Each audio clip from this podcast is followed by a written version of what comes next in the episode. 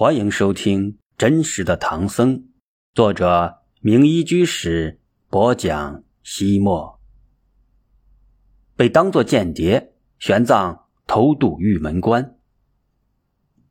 他不知怎么就来到了一朵硕大无朋的莲花之上。这莲花的花瓣很结实，拖着夹腹而坐的他绰绰有余。这时，有百千个飞舞的天人飘飘而来。围绕着他上下翻飞，载歌载舞，弦乐声声之中，那些披挂璎珞的天女一边曼妙舞蹈，一边向他身上撒着曼陀罗花。一时间，天华纷熏，香气逆风。那些天女散花的同时，赞叹道：“善哉，善哉，善男子！你在人间时曾广修福业，从而得以往生此处。”此乃兜率天，今此天主名曰弥勒，你当皈依。他知道兜率天是欲界第四重天，未来之佛弥勒菩萨所在之地。这就是说，他已经死了，往生到了这里。他不仅悲喜交集，悲的是西天取经的大业未成；喜的是在兜率天可以直遇弥勒。听菩萨说微妙法，原来所有的困惑都会迎刃而解。可是为什么他仍然感到饥饿？兜率天意为妙足天、知足天、喜足天、喜乐天。天人以想为食，也就是说，只要你心中念头一动，就会有美食佳肴自行来到你的口中。果然。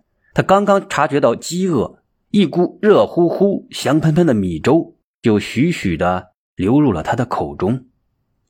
天人果然享福，不但有粥饭自动入口，而且还有人擦拭嘴角。玄奘从来没有被别人伺候过，下意识的向旁边躲了躲。师傅，玄奘师傅，你醒醒！我的天，在这兜率天上，自己爷叫玄奘。他费力的抬起沉重的眼皮，慢慢睁开眼睛。天哪，难道连孝达也往生到天上了？因为他分明看到了孝达的面孔。好啊，好啊，师傅，您终于醒了。一时间，玄奘不知自己究竟身在何处，处在何方，疑惑不解的问道：“我这是在哪里呀？”这是在路旁的一座蚂蚱庙里。说着。孝达扶着玄奘坐起来，继续喂他喝粥。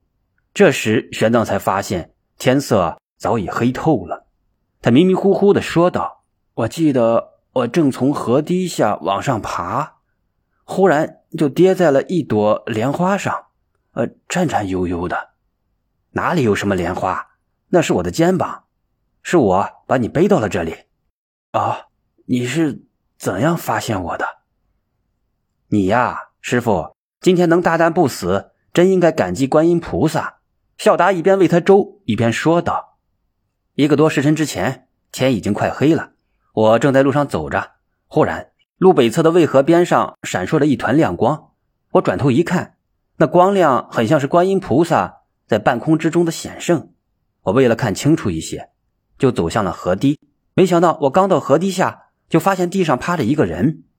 我俯下身一看。”昏倒的人居然是师傅您，我查看了一下，发现您肚子扁扁的，知道是饿昏了，就把你背到了这无人的小庙里，煮了一锅黄米粥，喝了两碗黄米粥，肚里有了食，玄奘体内暖气复生，微微出了一些汗，身体格外的轻快，精神立马好了起来。他坐直了身子，与孝达闲聊起来。原来孝达在慈悲寺跟随玄慧和尚学《涅槃经》完毕，恰逢长安城里闹饥荒，所以就打道回府。在他回秦州的路上，恰巧救了饿昏的玄奘。不然的话，在那没有人迹的荒野里，就算他不饿死，也会在黑夜里被饿狼吃掉。孝达知道他是因为把干粮都给了逃荒的难民而饿昏的，于是抱怨说：“师傅，你呀你！”你教我说你什么是好呢？那么多灾民，朝廷都没办法。你一个出家人，就是把自己的肉让给他们吃掉，也无济于事。我知道你是为了到西天取经才跑出京城的，若是因为这一类的事情死在半路上，岂不是因小失大，得不偿失？玄奘无话可说，不过他自己心里清楚，就算再遇到这样的事情，他照样会伸出援助之手。就像孝达最爱自己那匹西凉马，可是为了救济长安城里的灾民，他毫不犹豫地将它卖掉，换了米面。而今回秦州，也只能像玄奘一样不行了。幸好孝达的行囊里带着一些米，他俩顺利地抵达了秦州。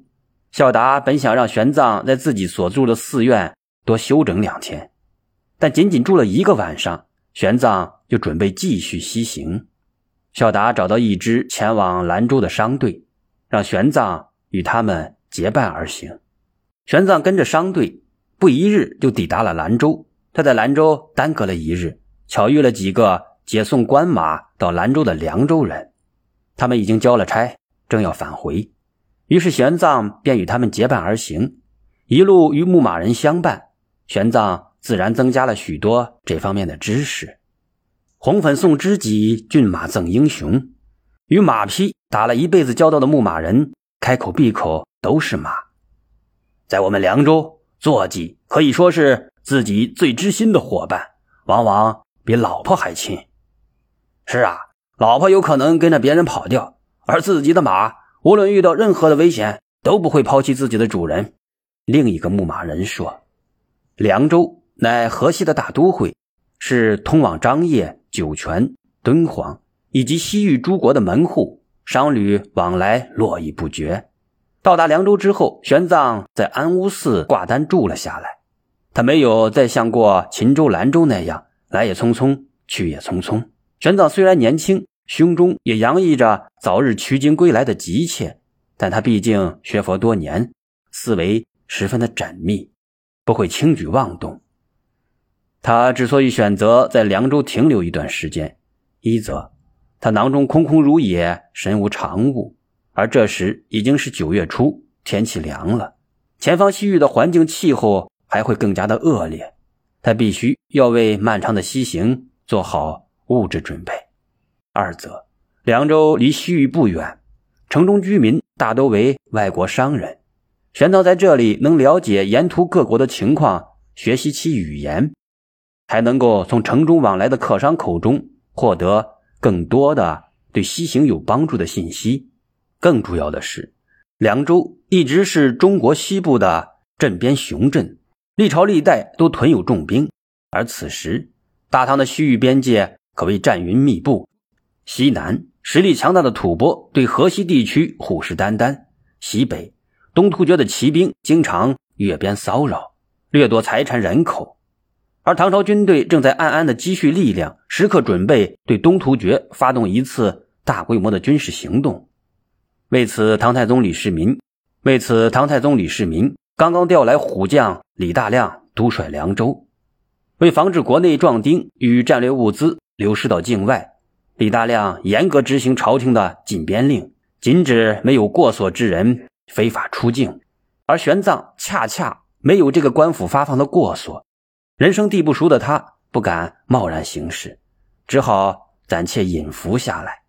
自古以来，河西隐伏之首的凉州，同时也是河西的佛教中心。这里的官民普信佛教，寺院昌盛，梵僧众多。城内有安乌寺、清应寺、弘藏寺、罗氏寺等大型寺院十来座。那日，玄奘在安乌寺吃过早粥之后，徒步向罗什寺走去。罗什寺坐落在北大街，四面临街，前来拜佛的人络绎不绝，整日香火缭绕。玄奘离得老远，就能够嗅到一股熟悉的天竺檀香味。他走进山门，到大殿拈香拜佛之后，来到高高的鸠摩罗什舍利塔前。玄奘绕塔三匝，仰望着这座巍峨的高塔，恍惚之间，他似乎在蓝蓝的天空之中看到了鸠摩罗什临终前那永恒的微笑。他忽然想起鸠摩罗什送给友人的一首偈子，于是徐徐的吟诵道：“新山遇明德，流勋万有言。哀鸾孤桐上，清音彻九天。”好，罗什大师的这首偈子可说是他自己一生的写照。忽然，不知道哪里有人搭话，随即一位瘦瘦高高的老僧从塔后转了出来。玄奘见到长者，赶紧合十鞠躬。那老僧还礼之后问道：“听口音，你不是我们河西人，刚从内地来的吧？”玄奘恭恭敬敬的回答：“弟子是洛阳人，刚从长安来。”哦，老僧颇感兴趣的问：“你从长安来，那你可曾见过那个玄奘法师？”玄奘婉儿：“呃，弟子就是玄奘。”什么？什么？你就是玄奘？老僧似乎不大相信自己的耳朵，以为听错了。呃，弟子的确是玄奘。玄奘一笑，递过了自己的度牒。老僧看过度牒，知道眼前这位年轻僧人真的就是玄奘，高兴地说：“哦，太好了，太好了！大师，您在河西，如何知道学僧的名字？你年纪轻轻就入选了长安十大德。”被朝廷遴选为大庄严寺的住持，早已经轰动了整个的佛门。山僧自然有所耳闻呢。呃，敢问老和尚尊号？一旁跟随的侍者赶紧说：“我师父，呃，上会下威，乃清应寺主持。”哦，原来是慧威大师。玄奘向孝达打听过沿途的情况，知道慧威乃凉州一带的佛门领袖。赶紧深深的鞠了一躬，说道：“呃，慧威大师名满河西，学僧也早有耳闻。两人虽然年纪相差许多，但是一见如故，拔臂欢颜，倍感亲切。慧威老和尚请玄奘移丹清应寺，并让他在寺中为凉州道俗讲经说法。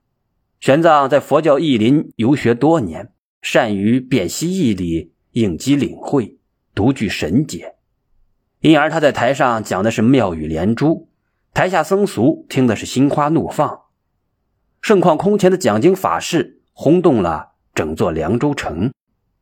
在玄奘的听众之中，有很大一批人是来自西域各国的商人，这些富商纷纷解囊，布施给玄奘大量的金银珠宝，玄奘留下一些盘缠，将绝大部分用来燃灯供佛。转而布施给凉州诸寺，同时他在讲经之余，也向这些商人打听西域各国的地理、气候、风俗、语言等情况。自然，他西行取经的想法也就成了公开的秘密。那些商人回到自己的国家之后，分别向他们的君王宣扬玄奘的德行学养，并报告了他意欲西行求法、将经国境的消息。因此，在玄奘西行之前，西域诸国早已知道了他的大名。各国的君王大多信奉佛教，听了都很欢喜，纷纷准备迎接玄奘的到来。有一利必有一弊，玄奘西行的情报也传递到了凉州都督李大亮的耳里。有僧玄奘从长安来，欲向西国，不知何意。这句话实际上是在暗示，玄奘很有可能是间谍，意图带着情报西去。在这边关风云急剧变化的特殊时期，作为凉州最高军政长官的李大亮不敢掉以轻心，立刻着手调查玄奘的来历。经过一番摸排，李大亮发现玄奘的的确确是一位名扬京师的高僧，不太想奸细。但是在这大战一触即发的敏感时期，他不肯放过任何的蛛丝马迹，于是派人把玄奘请来，他要当面察言观色。当玄奘活生生的出现在李大亮面前之时，不知为什么，李大亮立刻感到了一种安详的清凉，是因为他明净灵澈的眸子，还是他从容不迫的神情？李大亮说不出来，但戎马多年的他可以肯定，这玄奘。绝对不是细作，因为作奸犯科、心怀鬼胎的人绝对没有玄奘身上的这种叫人感到宁静的魅力。然而，他嘴里还是问道：“法师到凉州近一个多月了吧？不知你为什么从繁华的京师来到这穷僻的边地？